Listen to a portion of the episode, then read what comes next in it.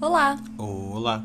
Está começando mais um História da Vida Privada podcast, o podcast sem fins auditivos. Um podcast sem fins auditivos. Ou o podcast. Deve ter mais. Mas a gente pode é, chamar essa uniqueness pra gente. Tá. Se ninguém colocou em contrato, é nosso. E se alguém colocou? Ninguém colocou.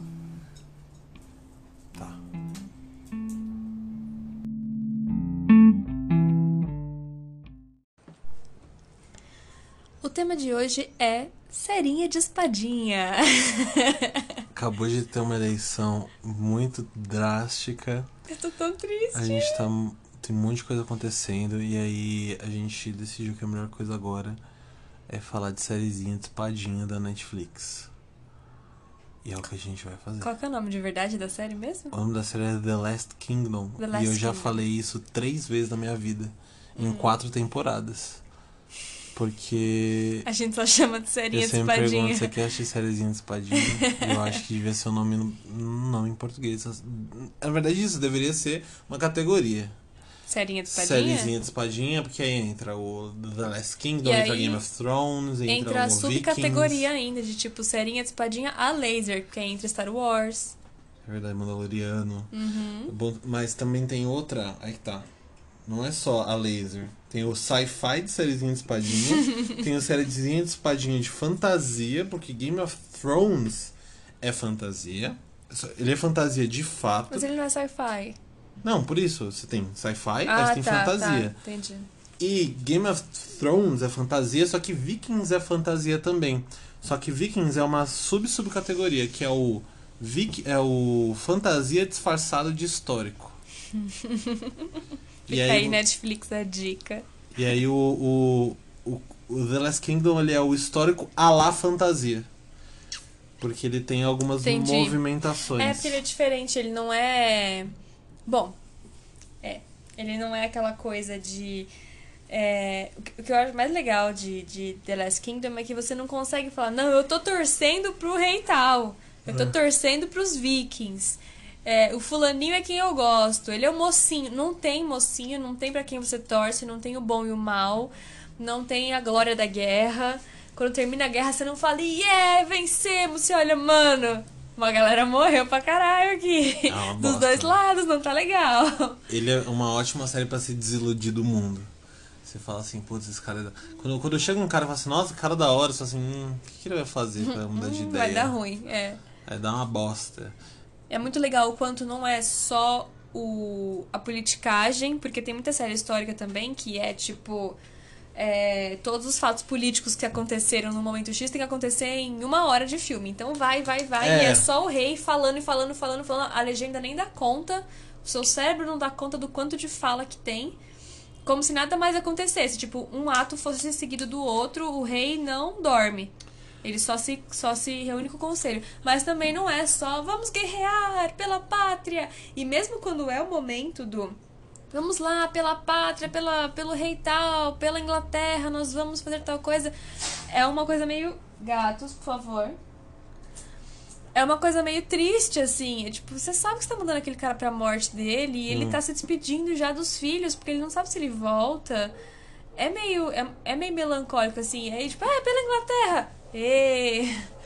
Pela É. Inglaterra, vamos lá, é meu trabalho, não tem muito pra onde ir, sabe? Tem uma coisa disso que você falou que eu acho legal, que isso eu vejo muito em muito filme de fantasia, até os filmes da Marvel, é, sempre tem uma coisa que é um evento, um evento sazonal que acontece a cada, aí vai variar, a cada mil anos, a cada 800 anos, a cada Aham. 5 mil anos, a cada 3 mil anos, que ele necessariamente tem que acontecer, ele acontece a cada 5 mil anos. Tem que ser naquele momento que ele vai acontecer de novo. Sempre tem um evento que só acontece a cada não sei quantos anos. Uhum, e tem E sempre aí- um escolhido que vai resolver aquele É, evento. e aí tem isso, e dentro desse mesmo é, contexto tem uma coisa que é você aglomerar. por exemplo, Isso acontece muito quando você cria um universo. Você aglomera todos os eventos importantes do uni, daquele universo dentro da, da vida da jornada daquele personagem. É, Star Wars, por exemplo, ele que você citou, ele fugia disso antes. Então, por exemplo, tri- trilogia original. Sem querer pagar de. ah, Não, mas só trilogia original que, vo- que vale. Eu acho a, a, a trilogia prequel, eu acho ela horrível, mas eu adoro assistir. Sim. Principalmente o, o A Vingança do Sith é, é um dos melhores filmes que. Amo. É uma tranqueira. O, não, ele é, ele é menos que os outros são aquele que você se vê os diálogos e ai meu Deus. Uhum. Por que, velho? Não é nem efeitos. Os efeitos, ok, são meio toscos pra época porque é muito forçado. Mas o que. Trilogia original. Quando você vê a figura do Han Solo, ele vem todo carregado de uma história. Ah, ele venceu o circuito de Castle em 14 parsecs. Isso é um- uma. Isso é uma coisa incrível. É um negócio clássico do, do Han Solo, que é assim, tipo, o que, que é o circuito de Castle? Não sei. Mas O ele que, que são. O que, que porra de unidade é um parsec? Não sei. Mas você sabe que ele traz essa coisa. E assim, o fato disso não ser explicado é importante pra noção de realidade daquele universo. Uhum. Porque Porque naquele Que nem universo todo mundo sabe, não precisa explicar. Então, Você que exato. não E pertence. aquilo não precisa acontecer na sua frente pra ser importante, pra ser uma referência. Uhum. Então, tipo, nem tudo que acontece no mundo acontece na nossa frente. Tem muita coisa importante que acontece que não acontece na nossa frente e que, e que dá a impressão de que, num sentido narrativo, você precisa colocar todas essas coisas acontecendo à volta do seu protagonista. Sim. Então, e aí, até então, aí que tá, até então, o, o Han Solo ele vinha, por exemplo, com uma carga anterior muito grande, até porque ele é o personagem mais velho dos três.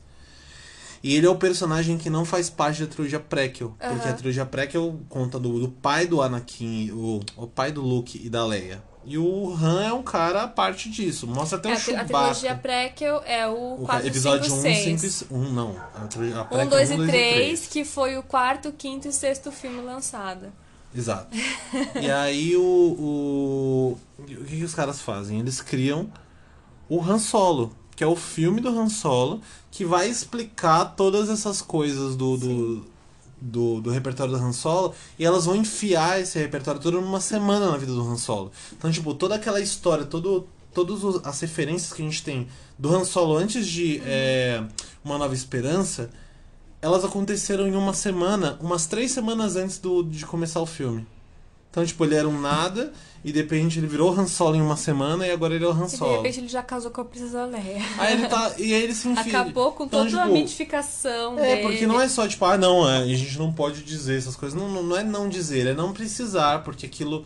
Você cria muito mais do que uma história, você tá criando um universo. Uhum. O universo tem muitos planetas. Ainda que o George Lucas. Embora todo mundo fale, não, o George Lucas ele cria cultura riquíssima do Star Wars. Na real, não. Cada planeta no Star Wars é uma cidade. Porque ele é mais ou menos monocultural.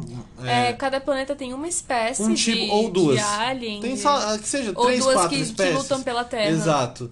E aí, tipo, por exemplo, os Mandalorianos, é que agora os Mandalorianos estão sendo reinventados no, no, no Disney Plus. Até então, os Mandalorianos eles vivem num planeta onde todo mundo que vive nesse planeta vive da mesma arte da mercenaria, se eu puder dizer assim. Eu não sei se fala assim. Mas absolutamente todo mundo lá é mercenário. Uhum. Não tem um agricultor na cidade, na, no, no planeta de Mandalória. Uhum. Todo mundo. É tipo um bairro, sabe? Então, assim.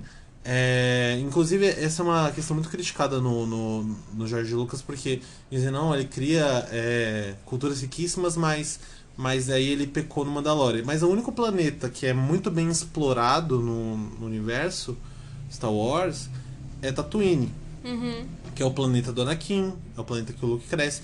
Que E aí tem ele tem. gente, tem Ele alien, tem a tem parte que tem a. que tem a. O comércio, ele tem uma parte só de deserto. Quem vive no deserto não tem nada a ver com os caras que, que vendem.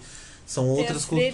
que, que ordenha leite verde. Não, essa aí é do, do planeta que o Luke vai se enfiar. Ah, no- é verdade. Mas Eu enfim, existe- Sim, tem não é o várias caso. espécies. E aí essa coisa me irrita um pouco quando parece que esse personagem, aí voltando já para pro Let's Kingdom, quando o seu personagem ele precisa aglomerar todas as, as coisas que aconteceram naquele universo. Só que no, só que o, o Cornwell, que é o cara que escreve o livro que dá origem à série, ele faz um ele, ele chega no mesmo fim com o movimento contrário. Em vez dele criar todos os, a, todos os eventos em torno do personagem, ele, ele cria um personagem para percorrer os eventos. Porque aqueles eventos aconteceram. Aham. Então ele tem eventos históricos, por exemplo, o cerco de, de Durham, que é o. Acho que é na segunda temporada, quando ele vai atrás do Kjartan. Uhum. Aquilo, aquele cerco existiu de fato. A, a batalha de Ethandan, que é a- o, o Alfredo no meio do, do pântano. Aquilo, Google, não estamos não, falando com para você. de falar Google. É, ele, aquele, aquela luta aconteceu. Então, assim, você pega várias coisas que aconteceram você, Uhum. e você usa um você cria um personagem para percorrer esses acontecimentos. É diferente desse movimento de criar os acontecimentos em torno do, do, do, do personagem. Sim, sim. E eu acho isso muito cansativo também, quando é, quando é uma coisa assim. Aquele personagem, ele é normalmente ele é o escolhido, ele é o iluminado, ele é o tudo que não acontece no Last Kingdom. É, tipo, esse- o personagem é, é uma coisa muito orgânica, assim, é uma série de eventos, ele, ele se vê forçado a fazer uma coisa pra conseguir outra, ele não consegue essa outra, ele se vê forçado a fazer outra, quando ele vai ver, já passou não sei quantos anos ele tava Aí ele Preso. tenta se libertar daquilo, vai pra outro lugar, não é aceito, volta. Então as coisas vão acontecendo organicamente. Não é tipo, eu, eu sou iluminado de Odin, eu sou escolhido por não sei quem. Eu A sei- Terra está. Tipo Avatar, sabe? Estou sendo esperado há não sei quantos mil anos e agora que eu cheguei, tudo vai acontecer na minha vida. E eu fico nervosa com isso, porque assim, normalmente a, a narrativa. é- A narrativa segue, assim, e, e o é muito cansativo, porque assim, o personagem não, não dorme, sabe? Ele não almoçou uma vez. Você gosta dessa série. série porque eles comem bastante, né? Mas faz sentido, porque que acontece? Ele vai pra guerra. Star Wars ninguém come. Aí ele pega o cavalinho dele e ele tem que andar três dias pra chegar na guerra. Não é legalzinho. Cheguei lá, gostosão, com a minha espada na mão, porque eu sou fortão, matei os, os vikings e voltei pra casa. Você teve que cavalgar três dias pra chegar cansado. Aí eles se escondem pra descansar antes da guerra. Eles levam um pãozinho na mala. E tem Sim. que dividir o pãozinho antes, porque tem que ter pra todo mundo. Aí volta. Ele volta machucado. Só que existem machucados e machucados. Tem gente que toma, toma um, um facadão no soco no, morre. no nariz, morre, porque pr- pronto, não tem SUS. Não É. tem. Não tem um sorinho pra tomar. Verdade. O outro, o, o rei Alfredo, que te- teve de fato esse problema, um problema intestinal, é, passa a vida inteira dele desgraçado de doente. Porque ele provavelmente não podia comer glúten e ele come pão, sei lá. Exemplo, não é não que não, não que seja necessariamente Eu acho que isso. tem a ver também com a forma como a carne era, era tratada nessa época. Sim, tem tudo isso. Eles tomavam ele tipo leite da alguma- vaca central. Leite já uma, é ele tinha uma fragilidade de leve ali no, no, no estômago, mas como tipo, a carne não é. Putz, você não limpa muito a carne muito limpo, bem. é. Então isso já, já devia foder. Mas eu acho que no, nesse sentido, o, o Uhtred, que é o protagonista, ele é de uma forma disfarçada um pouco sim desse. desse Ele é meio desse escolhido, personagem. é. Porque apesar dele se ferrar muito, porque. Principalmente porque ele é muito burro. Que é importante também, porque na época todo mundo era Sim, mais ou menos muito burro. Ele vai é, galgando, assim, aos trancos e barrancos mesmo, ele vai galgando o caminho dele. E, se você for parar pra pensar, ele segue o arquétipo do, do Joseph Campbell, do Herói de Mil Faces. É, que é basicamente que é a ideia clássica do monolito do monomito que é a história de todo herói, que é a história do Ulisses Uhum. na Odisseia. Então, tipo, é o cara que tá no lugar dele. Por alguma adversidade jornada, do aham. destino, ele vai ser levado pra uma aventura e, e a, a treta dele é voltar para o seu ponto inicial. Aham. Então, basicamente, Bebamburg, que é a terra onde o Uhtred nasceu, é Ítaca. Ele tá o tempo todo tentando voltar. O, a- o que seria a guerra de Troia é o todas as guerras Tudo, que envolvem guerras. o sul, né, no Aham. caso do país e mas começando pela pelo sequestro dele pelos dinamarqueses. Então ele tenta a jornada do ele faz a jornada do herói. Uhum. Mas é não é uma jornada do herói tipo Harry Potter, não sabe? é a jornada é do herói Harry Potter. Não é tipo fragilizada. ah, tem um tem um- uma uma adversidade, mas eu- a gente conseguiu se dar bem em cima. Não, vira e mexe ele não consegue Ele se dar bem em cima. consegue se dar bem, É, né? geralmente ele tá cada ele tá cada vez mais perto, cada vez mais longe de chegar no no em Bebamburg. E tem sempre a doce amada te esperando no retorno da casa, que não tem em Bebamburg. Na verdade, tem o tio dele com muito ódio. E ele, é... nenhum casamento dele, apenas um, né? O da, o da Gisela. Mas nenhum casamento dele foi tipo, mano, eu te conheci, a gente, a gente saiu, a gente se apaixonou. E agora você é a, a, A mulher é, que é endeusada, que te aguarda em casa, perfeita, pura, com plantinhas regadas e a comida pronta. É que ele tem umas minas muito X também. Ele casou, tipo, cinco vezes. Olha, tem a Mildred, mas primeiro ele tem a Brida, Que é meio quase irmã dele. irmã barra algoz. Aí tem a Mildred, que é a freira, a que virou freira, que é a, a que o A primeira esposa. prima do Oda, do, do jovem Oda. Uhum. Aí tem a Iseult, que é uma curandeira lá do, do Que teve a cabeça arrancada. de, de da, da Cornualha. Aham. Ela teve a cabeça arrancada? Teve. É, a cabeça Porque arrancada. ela era bruxa. Aí tem a. A, a, esqueci, a Skate, que é a, a bruxinha do, do Não, a cabelo. Skate foi depois da Gisela. Ah, é verdade. Ele casou A com a, Gisela. é a a Gisela. A Gisela foi o verdadeiro amor dele. É, ela Eles é. de fato se conheceram e e, se filhos, amaram. os filhos que vingaram vieram desse Os- relacionamento. foram os né? únicos que vingaram. Aí é. depois veio a Skate. É Skate? É Skate, né? O nome dela. A bruxa. É. É, mas aí Do também não foi. Foi. Ela É, não é então, uma- é um relacionamento diferente. Mas o um da Iseult relacionamento também. abusivo. É muito abusivo, né? É, mas o da Iseult também era uma coisa meio. A tipo, gente sai. Por muito tempo eles não tiveram uma relação sexual, porque é, tem uma coisa do. do de- dessa relação dele com a, com a Iseult, que é exatamente o, o enredo de Escorpião Rei. Hum. Escorpião Rei era um, um cara lá, o The Rock. Ele era um cara que era mercenário, que ele é contratado pra derrubar um rei X lá. Eu nem lembro direito mais do, do, do enredo. Mas ele tinha um cara que era um, um espadachim muito poderoso, que ele era rei, e que ele tinha uma, uma vidente. Uhum. Que é exatamente o que a Iseult é, uma vidente. E aí ele derrota, ele sequestra a vidente do, do, do rei, só que ela não pode ter relações sexuais, pois se ela tiver relações sexuais, ela perde o poder de Sim. evidência. E é exatamente o que a, o que a mesma Iseult história. é. Então eu, tanto Eu que quando eu assisti, eu fiquei tipo, nossa, isso é total Escorpião Rei, por que vocês estão fazendo isso? Eu acho que o Cornwell tem muito isso, né? Eu nunca li nenhum livro dele, mas pelo que eu percebi, do que você me falou e do que eu percebi da série, é... Ele, primeiro, ele tá trabalhando com fatos históricos, todas as guerras que aconteceram existiram, A maioria. todos os reis. Eu descobri que o cerco de Winchester não existiu, que é o do Sigtrigger, o último. Ah, Aquele tá. de um mês lá, que Tá. não. Os- mas os reis existiram, os, os personagens, as- ainda que o Ultra, por exemplo, seja um personagem deslocado no tempo, Uhum. ele existe pra guiar a gente por uma história que existiu de fato. O rei Alfredo, o rei Eduardo, que é o filho dele, que, que precede, a irmã dele, que é a, a Ethel, Ethelflaed, né? Ethelflaed. A Eteufreda, o rei, o rei Etevaldo. É, é, tem o Eteuredo, Eteufleda, Eteuvulfo, Eteu, Etevaldo, é, tem outro Eteuredo, porque tem o, o Elfredo, porque eu Uhum. acho que o, o tio dele é Elfric. Ou é Elf. É, agora eu não lembro o nome do tio dele. Elfric de Bebenberg? Acho que sim. Mas tudo isso, assim, essas coisas aconteceram de fato, as pessoas existiram de fato, e a gente tem um personagem que de fato existiu, mas tá alguns séculos antes para guiar a gente pela história.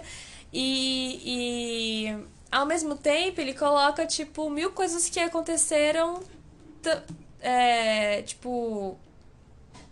Deixa, deixa eu me explicar melhor. Porque assim, existem contos, existem mitos que Hum. pertencem às culturas que não necessariamente aconteceram da forma como é contado, mas aconteceram de fato. Vamos pegar, tipo, o basicão, Bíblia, Jesus.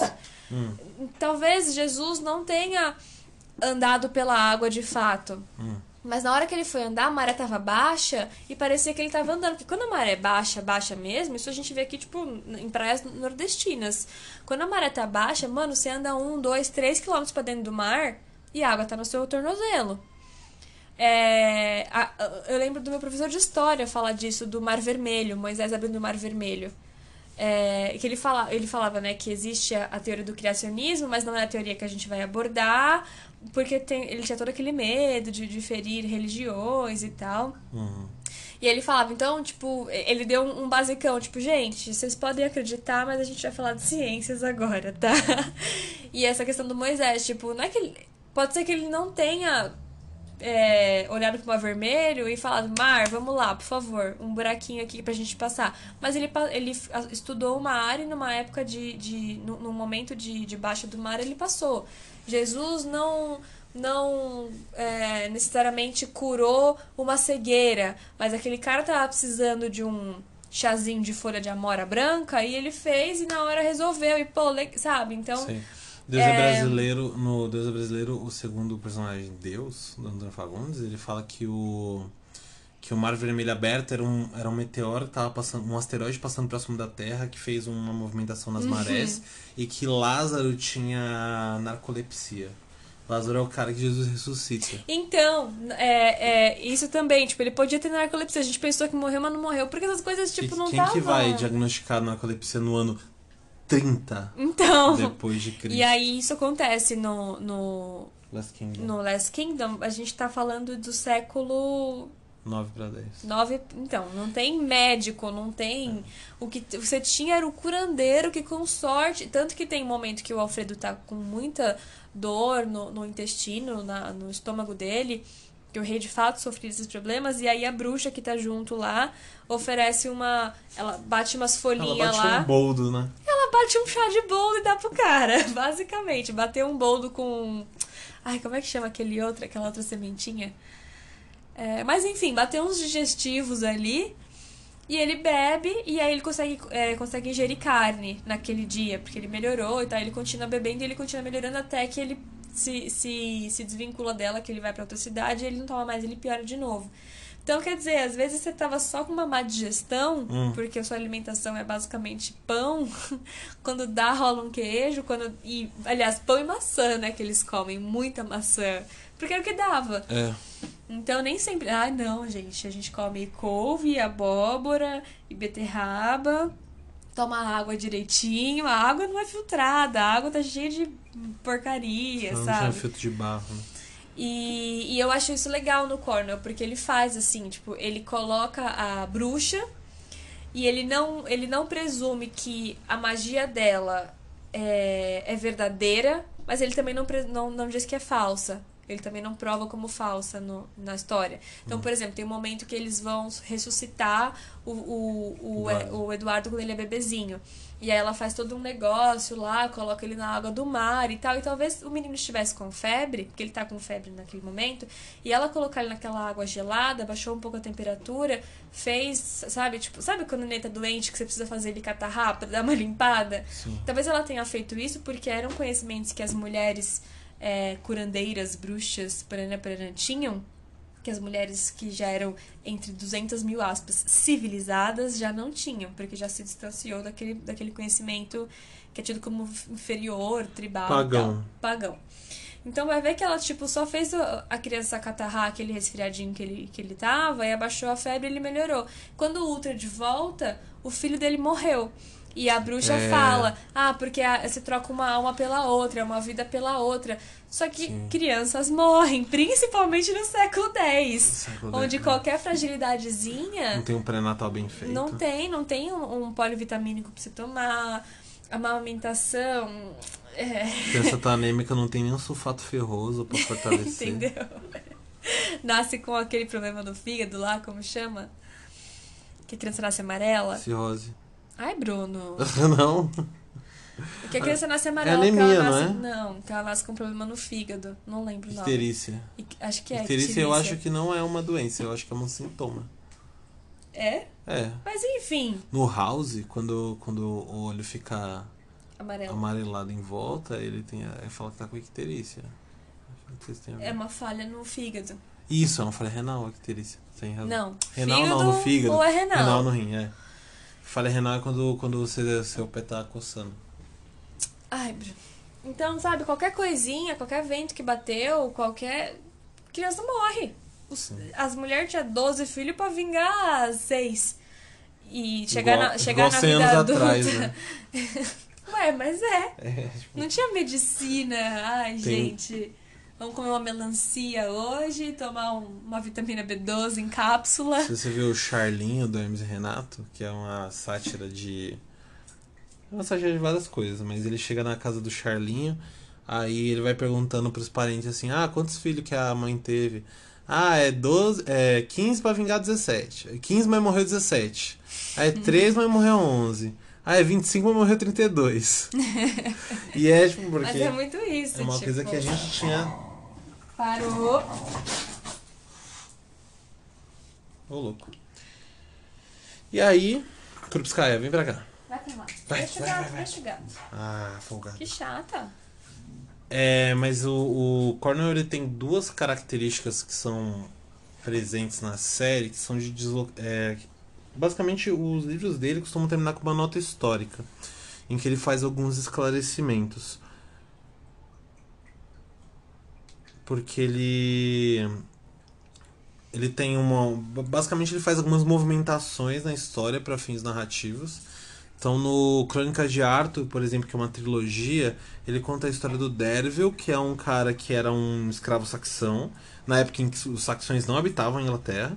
É, Mas ele era um escravo saxão que foi criado e era amigo do Arthur. E ele começa a contar a história já velho, depois de toda a história do Arthur. E ele começa, ele já tem um outro rei e uma outra rainha. E a rainha pede para ele escrever a história do Arthur. E ela e ele tem uma coisa de esse Dervil velho de, sei lá, 70, 80 anos, provavelmente ele devia ter 60, 70, vai ter 80 anos nessa época, no século V. É, mas esse cara de 60 anos, ele tá falando, tipo, ah não, agora estão chamando a terra da Dominônia, que era a terra que é, na, na, no ciclo arturiano é conhecida como Camelot. Ele, ele começa a ouvir esse nome no final da, da, da vida dele.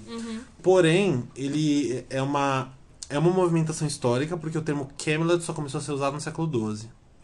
Então, assim, 1700 anos depois da história do, do, do Arthur. Mas ele coloca isso, esse elemento, ele, ele move esse elemento para fazer a pessoa que tá lendo entender que isso não era, não era assim que a gente chamava o, aquele lugar. Aquelas terras eram Powys, Gwent, Dominônia. Inclusive, Powys e Gwent é citado no, no, no Last Kingdom porque eles são territórios que são em Gales. Uhum. Então eles, eles não mudaram de nome porque eles continuam no, pertencentes ao mesmo, ao mesmo povo. Então acho que Powys e Gwent são terras com o mesmo nome. Mas a Dominônia, que é a Cornualha, ela muda de nome com a invasão. É, e nessa época, e, e a partir do século XII, ela é meio conhecida como é, Camelot no ciclo arturiano. Uhum. E aí ele, ele coloca essa, essa coisa pra explicar narrativamente esse movimento, mas na nota histórica ele coloca, ó, o Dervil ele tá ali no, no, no meio do século VI, falando que.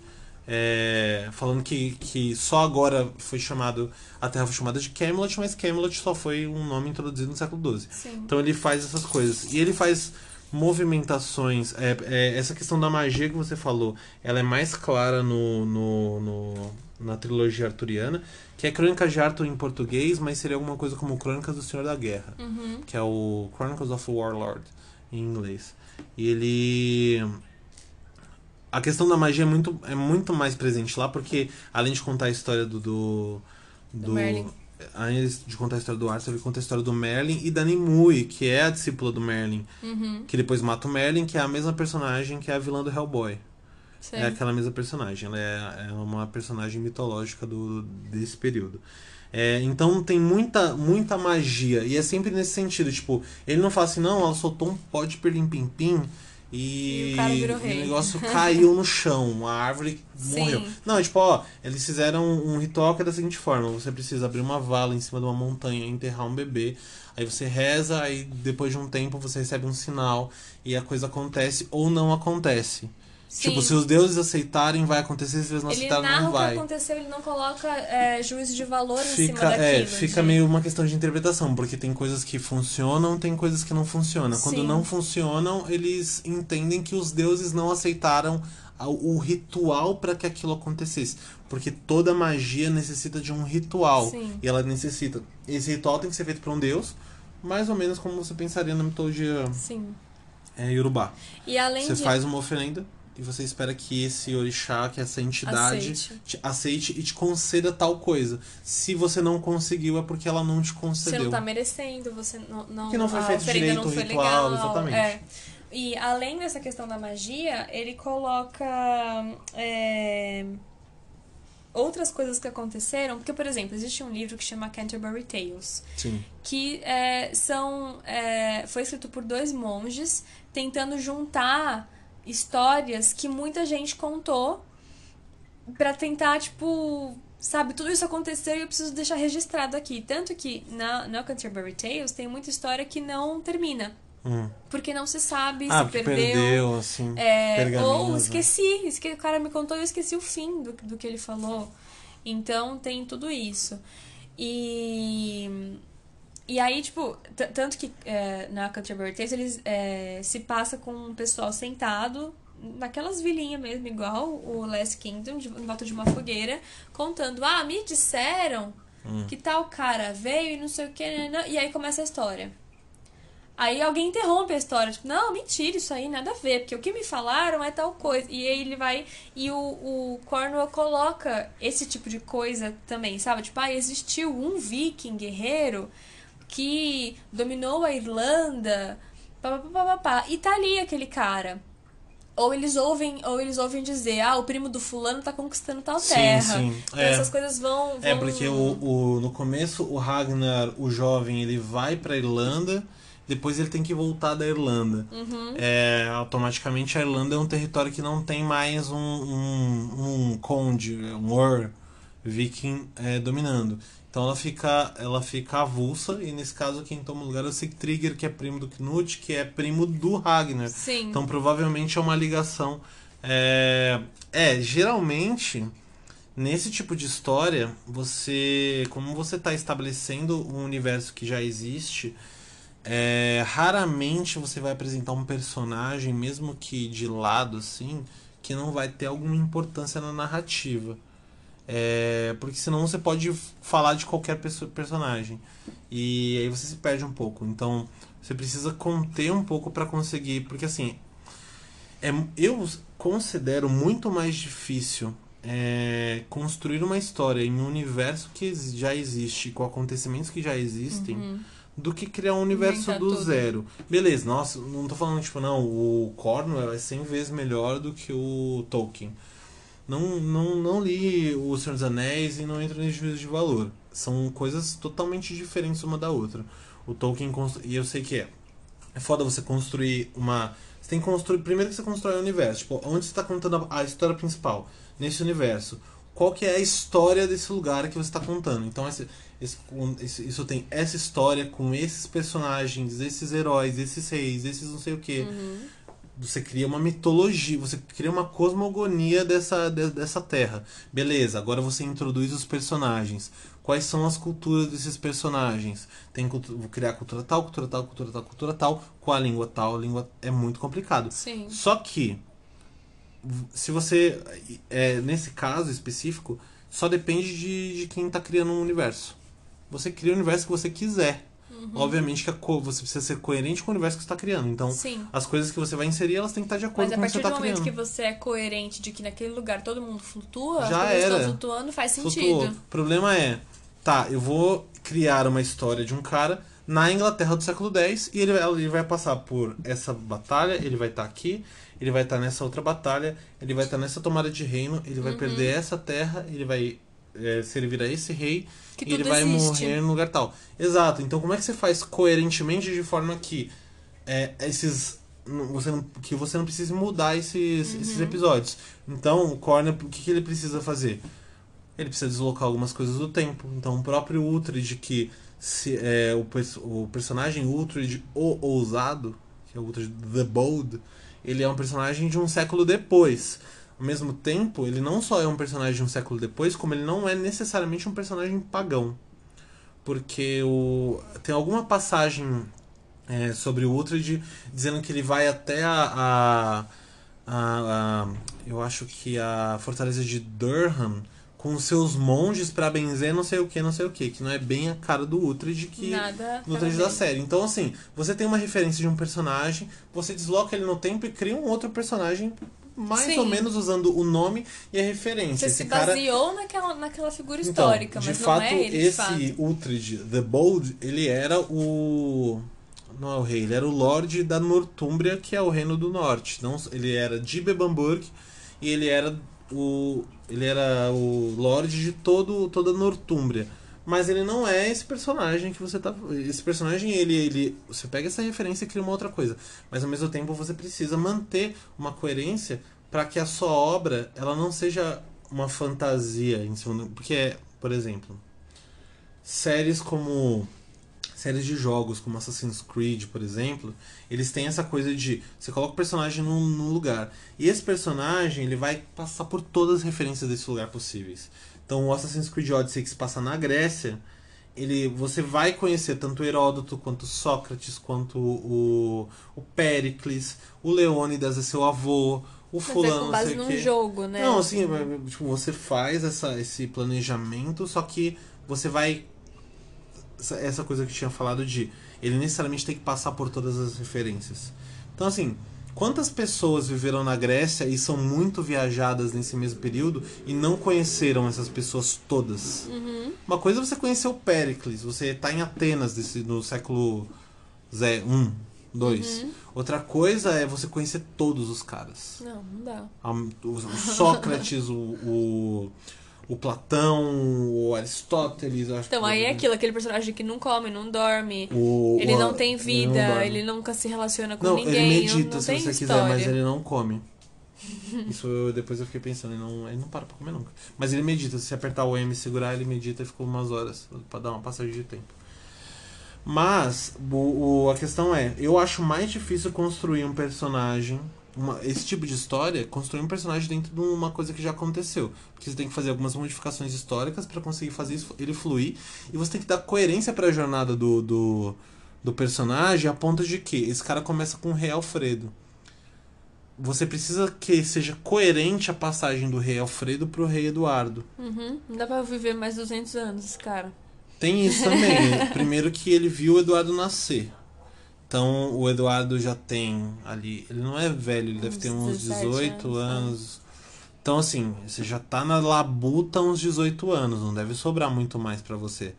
É, Mais uma temporada já deu sua Por mais vida. que você viva bastante, eu acho que esse livro, esse, essa quarta temporada vai até o livro 6, mais ou menos. Só que tem Mas acho 13 que até época agora. também viver bastante é chegar aos 50. Então, só que eu acho que o, o Cornell ele dá uma esticada. Eu acho que ele vai, tipo, ultra de, deve viver até uns 70 anos. Porque eu acho que o Trono Vazio é o sexto livro. E muito provavelmente é a história que se. Que, é, o Trono Vazio deve contar a história depois da morte do Ethelred. Então é a história da, da, da proclamação da Ethelfled como, como Lorde de. como Lady de. Mércia. Mércia. E é, você falou sobre a questão do útero de ser pagão, né? E, e uma coisa que eu gostei muito em relação à religião na série é, tem esse, consta- esse contraste constante de é, o catolicismo e o, o. Acabou de me fugir a. Paganismo. Não, acabou de me fugir a palavra. De Deus no centro de tudo. Teolo- é, Eu ia falar heliocentrismo. É, ele é um deus, né? do, do teocentrismo é, em contraposição com os que têm é, diversos deuses. E é, é engraçado porque assim, quando você tá aprendendo, tipo, na escola, sabe? Hum. Parece que tudo aconteceu numa linhazinha contínua. Aí aconteceu isso, ficou todo mundo ali paradinho esperando acontecer. Aí aconteceu. Aí ficou todo mundo paradinho, aí o rei morreu. Aí ficou todo mundo paradinho, aí teve uma guerra. Todo mundo foi pra guerra, ficou paradinho na guerra. E, sabe, tipo, uma coisa aconteceu atrás da outra, nada, nada, não teve nenhuma diversidade, sabe? A diversidade aconteceu, já estava prevista, parece que foi tudo muito certinho. E quando chega essa questão do catolicismo, que tá muito presente quando a gente vai falar de Idade Média, esse tipo de coisa, parece que assim, tava todo mundo ali, tipo, várias tribinhos, cada um cultuando o Deus que quisesse, umas bruxas fazendo uns boldos, batendo uns boldos com maracujá pra ficar suave e viajando nos ayahuasca. e ayahuasca na Europa. Já nem batata que dirá. E, e aí, de repente, chegou um cara e falou: Então, galera, tem esse cara aqui, Jesus, Bíblia, todo mundo lendo, tá bom? Ah, tá bom. A partir de amanhã todo mundo é católico. E já tá as igrejas prontas, já todo mundo já sabe os rituais, os, os padres já estão lá, tudo certo, todo mundo já é padre, já tem freira, já tem convento. Sabe, parece que é uma coisa assim, são transições, a partir de amanhã mudou. E a gente assiste na série justamente essa, essa coisa, sabe? As coisas se, se Transformando. e existindo conjuntamente. Tipo, não é porque existe o catolicismo e existe o padre, e existe a Bíblia, e existe a escrita, que os vikings deixaram de acreditar em Odin e Thor e, e, e fazer e cortar a mão para oferecer para a deusa do mar e acreditar em, em Valhalla e tal. Então, essas coisas estão coexistindo. Eu acho muito bonita essa coisa nele, no Ultra, de, de. Assim, o tempo todo alguém tá querendo fazer ele ser católico. Ele foi batizado três vezes durante a série. Só que ele foi criado é, com os vikings. Então, apesar dele ter sido batizado e batizado Ultra depois, é, porque ele foi batizado primeiramente como Osbert. o Osbert. É, ele viver naquele ambiente, sendo criado por padre e tal, a vida dele mesmo, ele cresceu entre os vikings. Então ele acredita é, no paraíso dos vikings, ele acredita em vários deuses e ele acredita nas forças da natureza e tal. E aí ele começa a conviver com, com, os saxão, com os saxões e todo mundo quer, não, você tem que casar, você tem que se ajoelhar perante Deus e não sei o quê. E, e até pra ele virar é, é, em determinado momento lá para virar Lorde da, da Terra, ele precisa se reconhecer católico e, e Ser batizado e terceira batizado e tal. E ele vira e fala: é, Eu não vou fingir que eu acredito numa coisa que eu não acredito, porque eu acho isso desrespeitoso. E, e eu, eu gosto muito disso, porque é, é muito isso. Você. Não importa se você acredita ou não, você precisa dizer que sim, precisa ter crucifixo na sua casa e precisa saber todos os dogmas da igreja, independente de você acreditar ou não. O que fica muito claro é que diversos padres ali, por exemplo, não acreditam.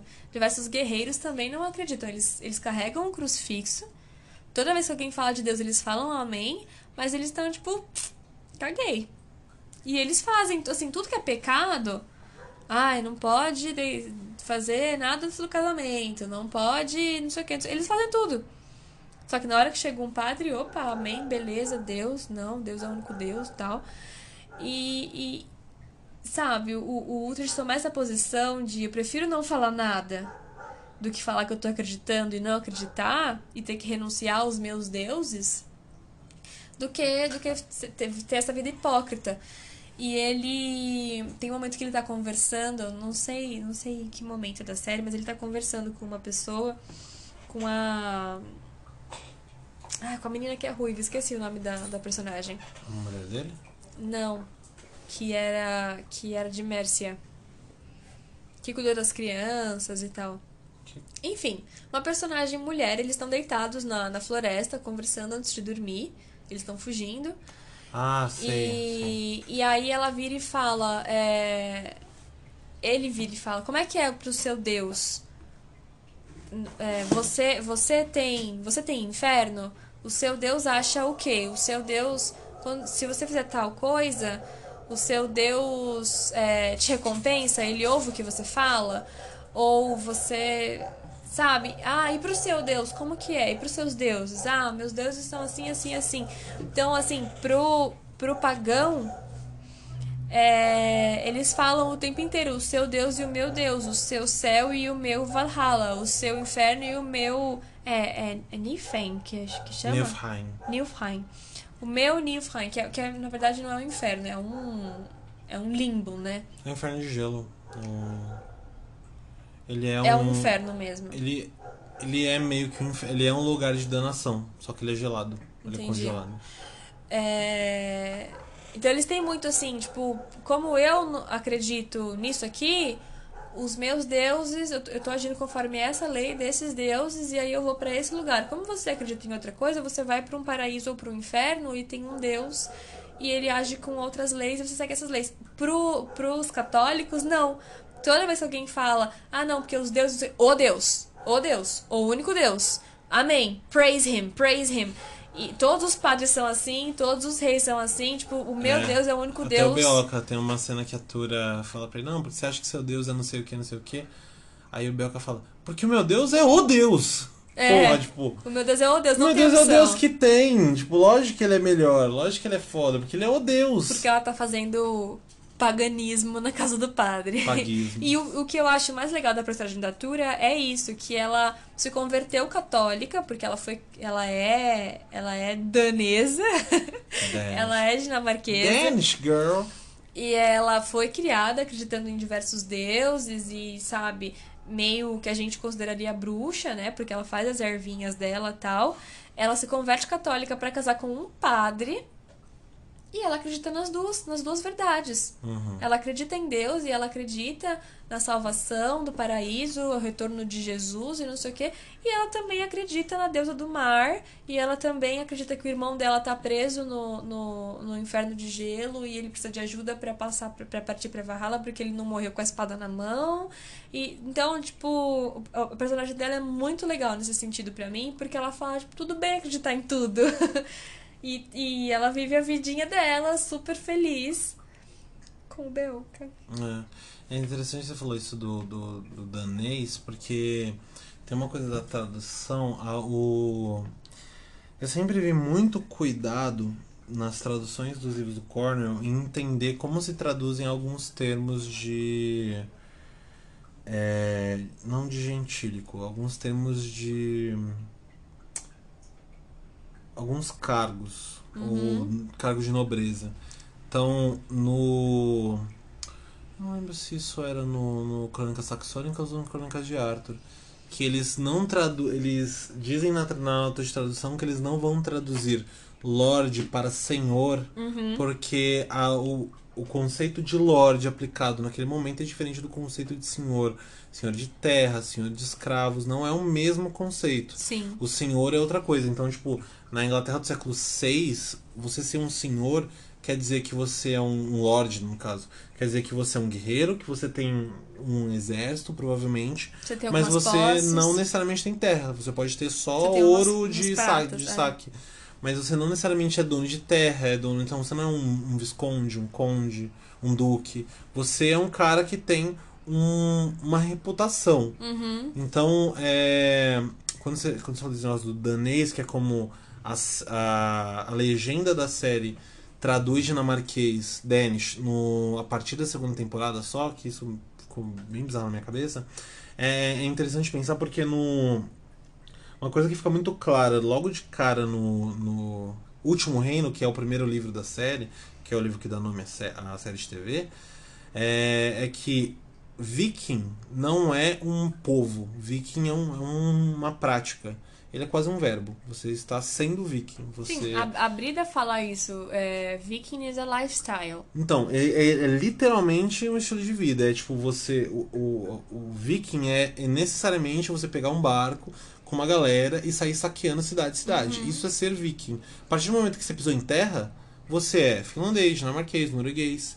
E isso é, é dá uma contrastada na, na legenda, porque tem uma hora que ele, que ele fala, ah, você pode ser, quando na época do Eric Siegfried, o Siegfried, ele fala, ah, você pode ser dinamarquês, você pode ser nórdico. Só que nórdico Uhum. É não, muita coisa. não é o que eles dizem. É Norway. Isso é norueguês. Uhum. Porque eles são noruegueses, o Eric e o Siegfried.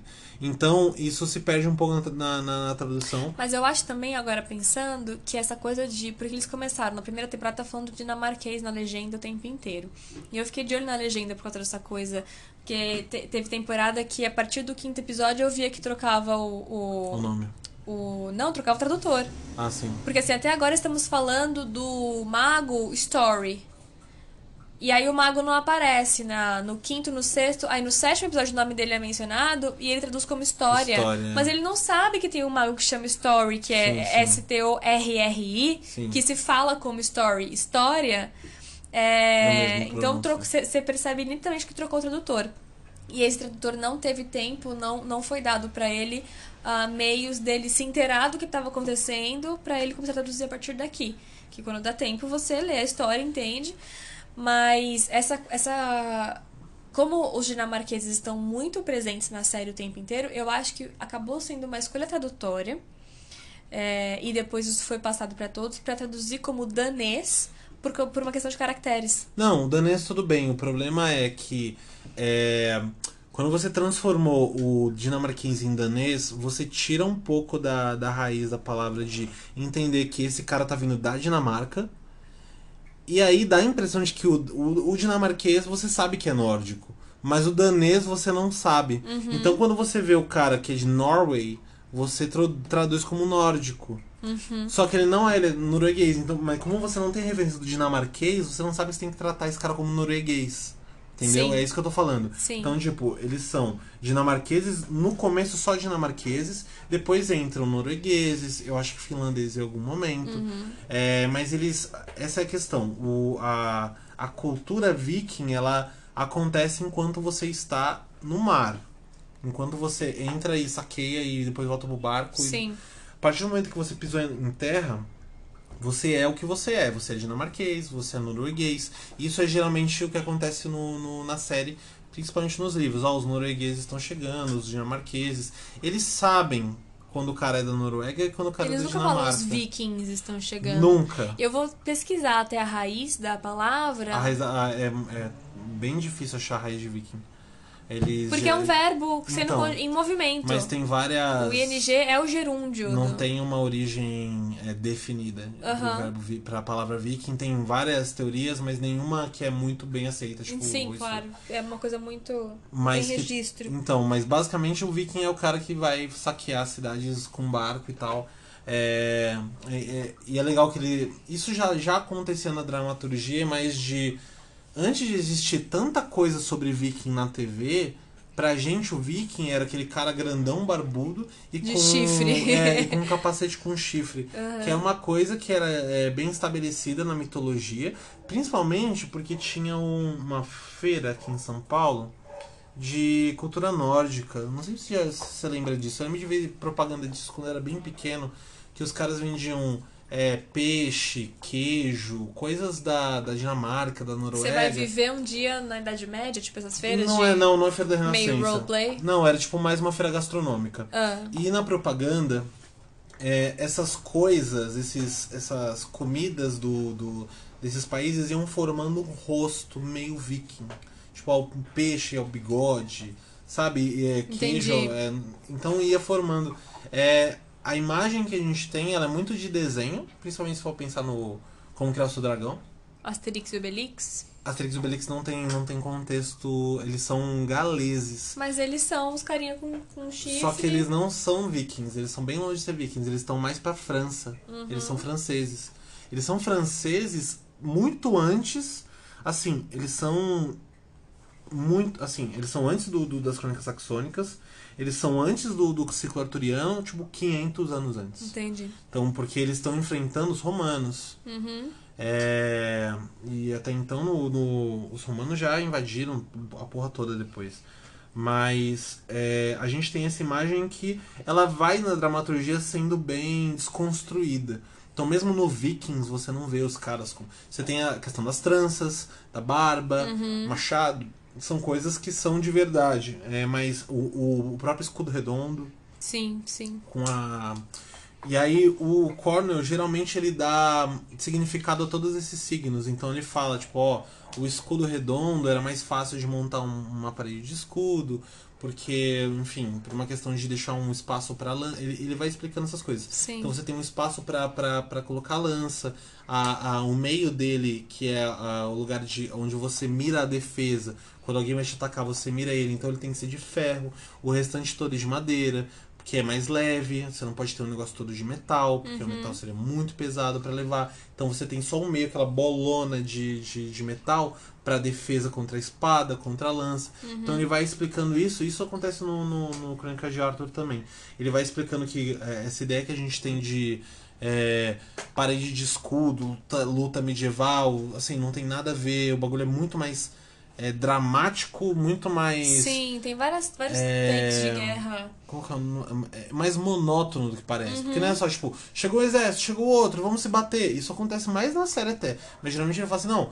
E não é assim, chegou um exército, chegou outro, a gente vai começar a brigar. Não, demora geralmente 4, 5 horas até um- alguém avançar. Sim, tem muito take de guerra que tá lá, tá lá no meio, né? E tá, sei lá, por exemplo, o Uhtred. E enfia espada aqui, enfia espada ali. Ah, não sei o que, aquela, aquela gritaria, aquela coisa. Aí faz um tipo um tum, um take de cima, assim. 10 hominhos se batendo. É, não é um. Aí entra de volta no meio Primeiro da, é da, luta. Tipo, a- acho que no, no, no Crônica de Arthur, a maior batalha, um lado tem, tipo, 6 mil lanças. Que eles, só, eles contam Sim. por lan... Então, tipo, não, é, não são grandes números de, Que não tinha muita gente também pra no morrer, né? planeta. é. Aham. E aí, mas ele tem uma coisa tipo, ó, ele vai explicando. Ó, no começo assim, junta os exércitos um de cada lado, e aí é, os caras mandam primeiro os loucos. Então os caras que estão bem bêbados vão lá e começam a xingar a mãe do exército. Taranã. Aí, qual que, é o, qual que é a tática? Você vai lá, xing... vai lá os bêbados e vai xingar os caras do exército de lá. Se eles perderem a paciência, eles vão sair da formação, vão atacar, a gente vai contra-atacar e matar os primeiros. Uhum. Então, tipo, até que os exércitos avancem, de fato demora muito, e mesmo quando eles avançam, não é essa coisa, pá, pá, não sei o que, e matam do lado, mata do outro, mata atrás, porque você vai se chocar com o exército, a o seu exército tem sete é, linhas de pessoas, e você vai, e vai ser basicamente uma prensa. Sim. É basicamente entrar no trem na luz. Você vai ficar um forçando o outro, tentando enfiar a, a espada ou a lança em alguém e ver se vai matar alguém. Se matar, a pessoa vai cair, vai subir outra e entrar no lugar. É um Sim. negócio muito suado. Suado. Tipo, tanto que o, o- se você for perceber durante a série, o Utrecht tem duas espadas. Ele tem a bafo, a bafo de serpente, que é a espada grande, e ele tem uma espada pequena que eu não lembro o nome. Geralmente, no, no- nas batalhas, ele usa a espada pequena. Porque não tem espaço pra manobrar a espada grande. Isso Sim. é uma coisa que o Cornell coloca nos livros. Tipo, não dá pra eu puxar essa espada e sair. Porque eu não tenho. Ela meu é muito espaço, pesada. o meu espaço é do tamanho de, um, de, um, de um computa- um notebook de lado. Então, você vai conseguir usar uma espada pequena porque você tem que ficar estocando. Então, tipo, isso é um pouco mais romanceado na, na série. Sim. Porque geralmente a, a- ele dá uma quebrada na- nas paredes de escudo, então é, pega no flanco, os caras começam a, a cercar, então tem umas cenas mais. Eu gosto de como, como as cenas são colocadas, apesar de ser, não ser uma produção de uma puta grana, assim, não não é das maiores produções da TV, tipo Game of Thrones, por exemplo. Ele é uma produção Uhum. Muito do History feita. Channel, começa por aí. Não é um canal com um puto orçamento fudido. É, mas eu acho bem executado. Mas é bem feita. É. Bom, é, pra gente encerrar, você falou daquela questão, a gente tava falando da tradução, né, e do, do nome de Lorde, de, de ter um condado, ser um visconde, etc, etc. E teve um momento na série que eu me senti muito linguista, top demais. Porque eu tava notando que todo mundo que era importante, exceto o Alfredo e o Eduardo, é, o Alfred e o Edward, só por, só por uma questão do som da palavra. é que é Alfred? Não, tem o Alfred, tem o Alfred. Não, mas ele é Alfred. É que já na série ele foi traduzido foi. como Alfred, porque é um nome que já é registrado na história como Alfred. Tá. É, tem isso também, a questão de como já é. O nome já é famoso dessa forma. É, eu percebi que todo mundo chamava Ethel alguma coisa. Então tem a Ethelred, a Ethelfled, aliás, o Ethelred, a Ethelfled, Ethelwold. o Ethelwold, o E- e todo mundo que era filho de alguém importante, mas ainda não era gente, tem, sei lá, uns, uns 10 anos, uns 12 anos, ainda é meio fica quietinho aí, observa que daqui a pouco é você o rei. É, era um Ethelyn. Todo mundo, todo mundo, filho de gente importante, era um Ethelyn. E eu, o que que é Ethelyn? Por que que todo mundo tem nome igual? Mas aí quem era, quem era quem é guerreiro, quem é comerciante. Então, na verdade, isso é muito engraçado. É, não tem muito nome, né? A gente tem o nome do, de quem é importante, de quem é nobre, a gente tem o nome do padre. E, mas de resto dos saxões, as pessoas não têm não tem nome os personagens. né? Tipo, ah, Ah, tem, tem o menos. tem o Leofric, tem o. tem. Os nomes estão lá. Tem muitos nomes, na verdade. Eu, eu senti que tem mais nome com os vikings do que com os saxões. Porque, tipo, não importa muito. Você não é importante, então você é só amar. Você só, tipo, só faz volume ali, entendeu? Eu acho que isso, mas aqui os saxões tem mais, eu acho que faz mais ainda, porque se for pensar, a gente conhece os líderes saxões, então você sabe quem é o Ragnar, a Brida, o Knut, o, o Cabelo de Sangue lá, que eu não esqueci o nome dele agora, tem o Guthred, o Uba, mas aí passou disso, você não sabe, o Story, É. mas passou disso, você não sabe o nome do, do cara que levava água pro Ragnar. Mas aí eu fui pesquisar bem linguistinha, formada em letras. E Ethel, porque Ethel é um nome hoje, é um nome de gente velha, mas é um nome é, hoje nos Estados Unidos. Por, por, que, por que, que esse nome está sendo raiz de alguma coisa em outro lugar no século X? E a raiz do nome Ethel é nobre, é, é um título de nobreza. Hum. Então, os, os Ethelings, eles são os, tipo, os... Herdeiros. Eles são os herdeiros, mas no, no sentido de os que serão nobres, assim. O, os que estão. Eles são herdeiros e eles serão reis, serão capitão, lorde, é, lorde visconde, barão, sei lá o que mais tiver na época. Então eles, eles são tipo Ethel to be, entendeu? Eles são eles são Ethelings, eles, eles são, são os herdeiros do que quer que os pais dele tenham. E aí todo o, o, o nome, você já é nomeado é, com o que você é. Então você é o nobre Red, o nobre Fled, o nobre, sabe? Então todo mundo é o nobre alguém. O seu nome já é nobreza. Então você vai ter um título depois adicionado a isso, mas você é o senhor nobre da terra tal. Você é o senhor nobre, a senhora nobre da, da cidade X. Uhum. Mas é, eu achei isso muito interessante, essa questão de. Porque é, esse, essa coisa de, de Ethel é, são só. Assim, quem era guerreiro não, não chama. Chama Siegfried, chama é, Leofried, chama Beoka. Eles não têm, eles não têm Ethel no nome, só, só, só não os tem que nada são. em comum, né, nos nomes. Que, é, não tem uma regra. Eu lembrei até uma coisa do, do filme do Asterix do Obelix, que eu não lembro ele inteiro porque eu assisti pequena. Hum. Mas eu lembro que. Porque todo mundo é XXX, né? Panorâmicos, É. é... não lembro os nomes. E aí- que é o cachorro. E aí tem uma. Tem uma, um momento no filme que eles vão invadir uma, uma outra terra, um reino. E todo mundo. Não, ninguém chama X, todo mundo chama. Sei lá, tipo, Et. Hum. Então eles chamam Asteret, Leonet e nananete, e aí ele vira pro. O Asterix vira pro Obelix e fala: Por que, que todo mundo tem um nome esquisito aqui, hein? Todo mundo é não sei o que, et, et, et, et. E aí foi nessa que eles são, que eles são pegos. Que, que tem uma hora que eles estão numa fila. Como, como é que é seu nome?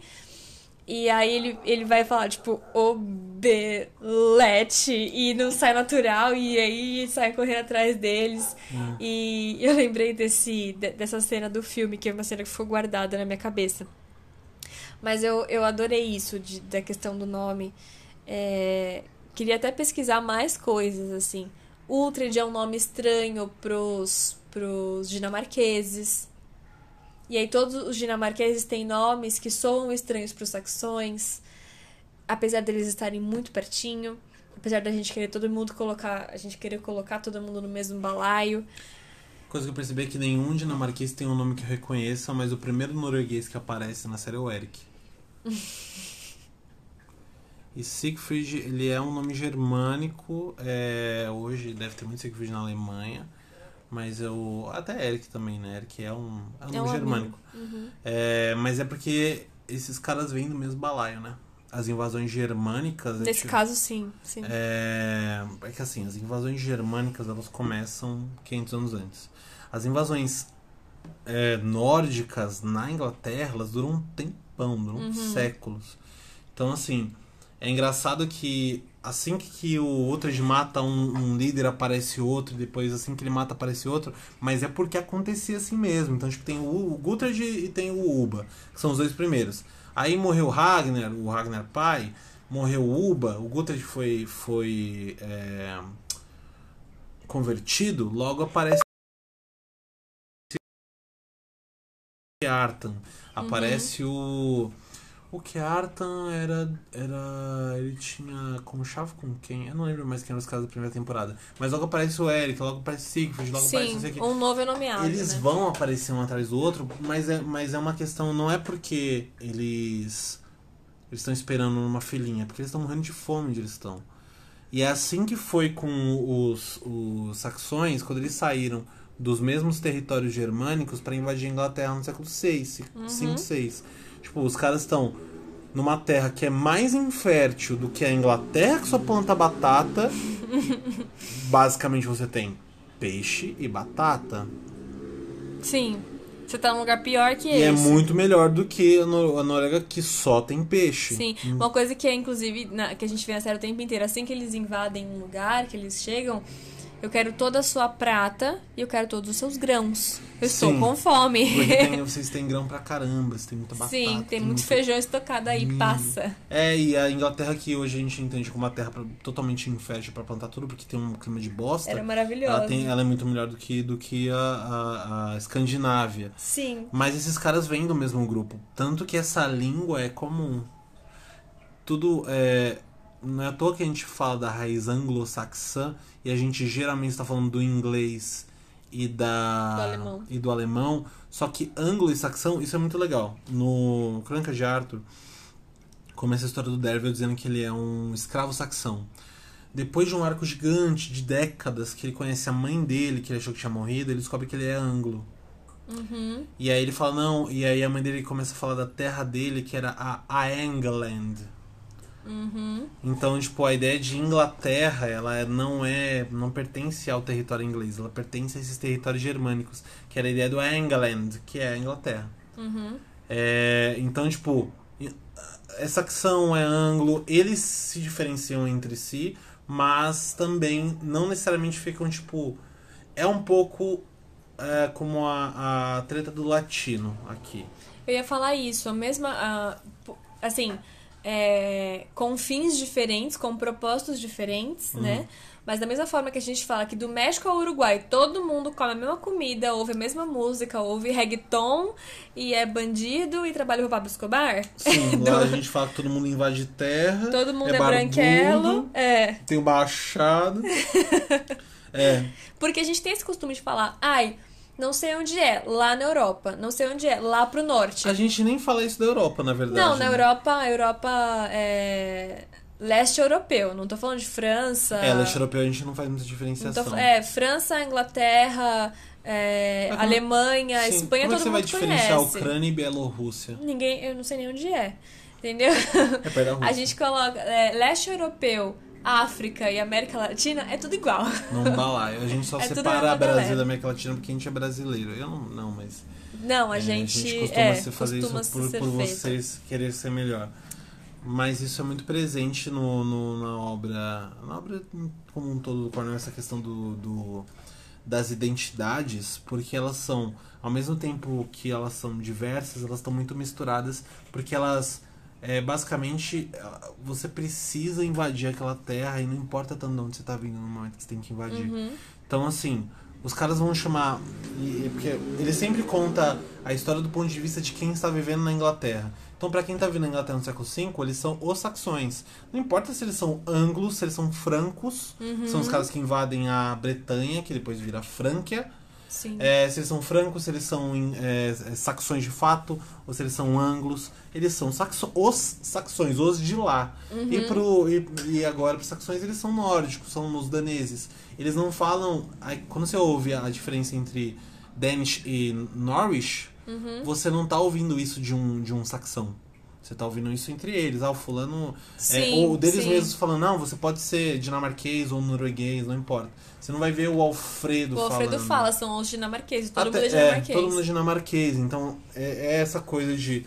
Do ponto de vista de quem tá recebendo a invasão, eles são todos iguais. E isso é uma coisa legal na série, na, na obra do, do Cornwell, que não tem o ponto de vista, assim, vou contar do ponto de vista do Saxão. O Saxão é bonzinho, teve a terra invadida, ou vou contar do ponto de vista do Viking. O Viking é bonzinho, tava com fome, o Saxão não queria dar comida pra ele. Não tem isso. Não, ele é inclusive Não ótimo. tem- Ele é ótimo pra te formar personagem historicamente reconhecido. Sim. O, o Alfredo é um dos, dos reis que os ingleses mais, mais amam.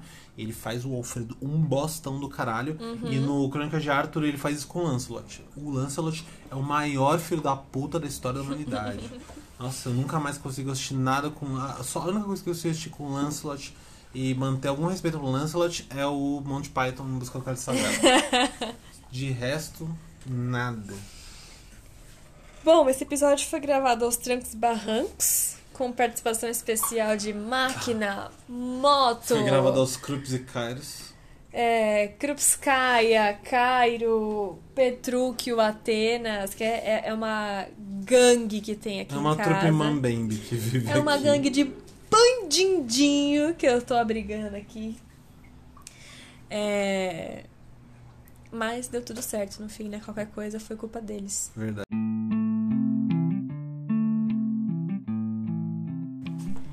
Então você quer deixar alguma referência, alguma coisa? Um filme, um vídeo, um documentário? Não, mas assim, tirando Vernan, né?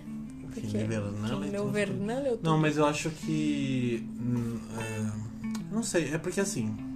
O Crônicas Saxônicas ele é uma série grande de livros pequenos. O Crônicas de Arthur é uma série pequena de livros grandes. Então, o Crônicas Saxônicas tem, tipo, hoje 13 livros lançados, cada um com uma média de 250 páginas. Ele não é um livrão, assim. E O Último Reino é um livro bem legal. Acho que é um livro que define bem o, como o Cornell geralmente trabalha o personagem dele. Mas o que eu.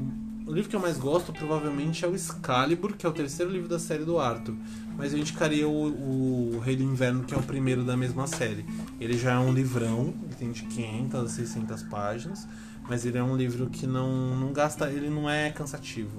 Então ele é um, um livro que eu, que eu acho que ele é muito gostoso de ler, define também muito bem a forma como, como o como o é, anali ele como ele interpreta personagens históricos e sobretudo personagens mitológicos É, e aí eu acho que é uma, uma leitura da hora assim Uhum. não é nada meu Deus que brilhante como esse cara é não é uma leitura legal Tá. o é um historiador que gosta muito de mapa ele tem uma coleção de mapa muito grande e o livro do, do, do Rei do Inverno tem um, começa como um, um mapa, como a maioria dos romances históricos, e ele é um mapa muito fiel ao período. Uhum. É, todos, a- todos os locais que ele coloca lá, é, eles são locais reais, e mesmo os nomes que não são reais, eles têm um asteriscozinho dizendo, ó, o nome tal foi inventado, mas o local é real, o nome tal foi inventado, então ele é um mapa, e eu usei até na faculdade já esse mapa. Uhum. Então acho que eu deixaria ele como referência. Bom, como eu não tenho muita, muito conhecimento da área, é, eu vou falar um pouquinho de coisas que eu sei, mas que eu acho que podem complementar. Então, assim, é, falando nessa questão de, de falar do passado e séculos, século X, século XV, século. Enfim. 21. Não. A Idade Média foi até quando? Que eu não sei, não lembro agora. 1492. Então, século XIII e tal, né? É século XV. Não. Ah, é o contrário, eu fiz. É, é sempre o seguinte, eu fiz o anterior. Até século XV. É, tem o livro do Walter Ugumãe. O maior homem do mundo. Apocalipse dos Trabalhadores. Não, é o Remorso de Baltazar Serapião. Esse livro é fantástico. Ele não é caro, ele deve custar uns 40 reais. Eu Acho que é 49,90 a versão da Globo. Ah, bom, não sei. Mas o Walter Ugumãe, ele é maravilhoso e ele escreveu esse livro é, porque assim, em Portugal existe, ele diz isso no livro, existe uma coisa muito de cultuar a Idade Média como se fosse uma idade assim, não, tipo, da hora, imagina as princesas, que legal, ai, ser guerreiro, a nobreza de ser um guerreiro.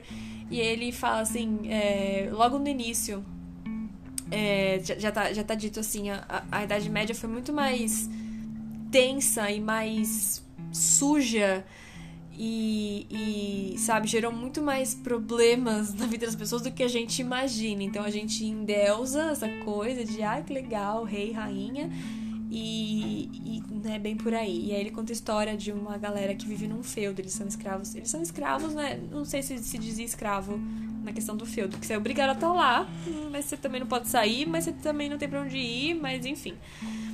É, e é um livro muito bom, com tudo, do, do Walter Ugumãe. E é, a gente falou dessa coisa do Eiffel, da origem do, do- dos nomes e tal. Eu gosto muito disso, de, de compreender a origem das coisas e de linguística e tal. Então, quem tiver interesse em linguística, tem o livro Introdução à Linguística do Fiorin, que ele é tipo a introdução da vida. Ele pega várias pessoas, é uma organização de. São vários, vários artigos, ele é bem o iniciozinho de tudo, assim. E tem um livro muito xodozinho meu que chama If This Be Treason. Ele é em inglês.